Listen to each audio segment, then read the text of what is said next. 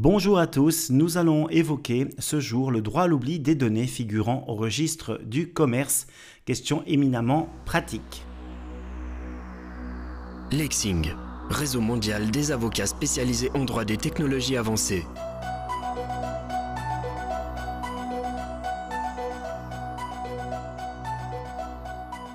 Voilà, comme d'habitude, nous allons prendre un petit cas pour expliquer cette thématique de droit à l'oubli qui est souvent assez difficilement appréhendé par les gens et euh, du registre du commerce et des données qui y figurent. Alors, c'est assez simple en réalité.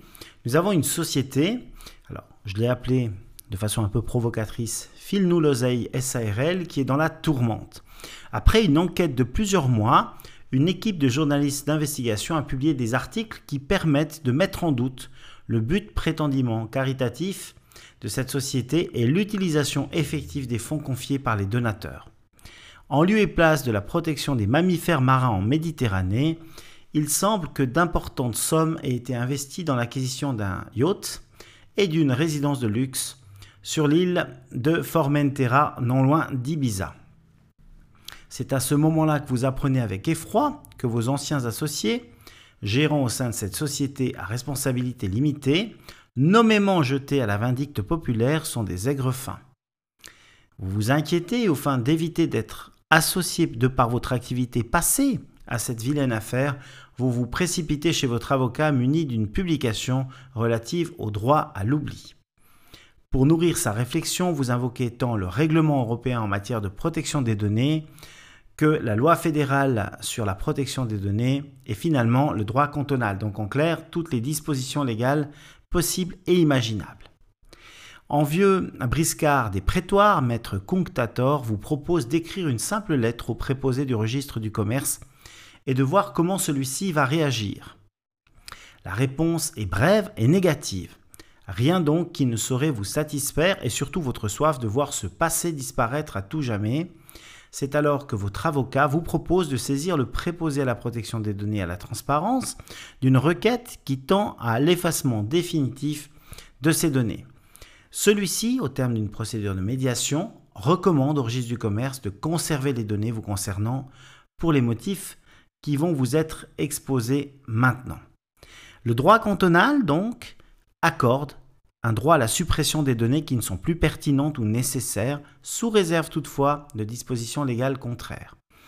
Or, les règles légales qui s'appliquent au registre du commerce prévoient expressément l'enregistrement et la publication de tous les faits juridiquement pertinents. Les informations relatives aux radiations en font partie.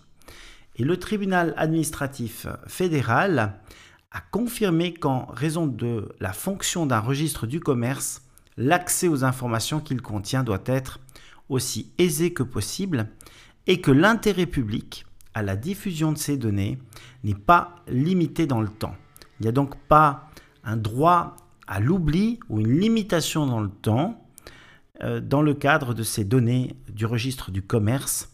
Et euh, c'est un arrêt du tribunal administratif fédéral ATAF 2008-16 que je vais vous mettre en lien avec ce petit sujet de podcast.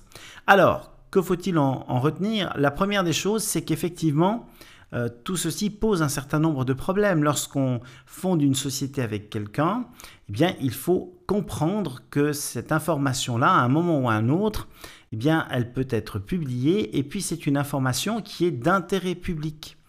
Vous ne pouvez pas dire euh, j'ai fait un mauvais choix et je ne souhaite plus qu'au registre du commerce euh, soit inscrit en association avec Tartampion. Ce n'est pas possible.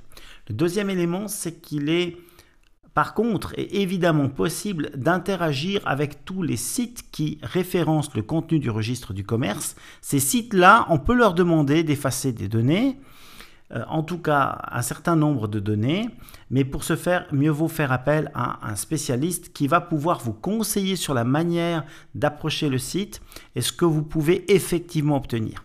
Là, ça devient un petit peu plus technique.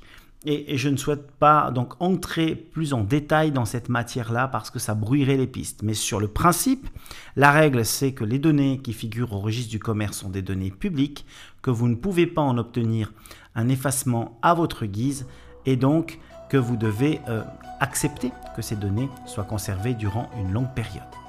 Voilà, je vous remercie de votre attention et je vous souhaite une excellente journée. Si ce sujet vous a plu, n'hésitez pas à le partager avec le plus grand nombre.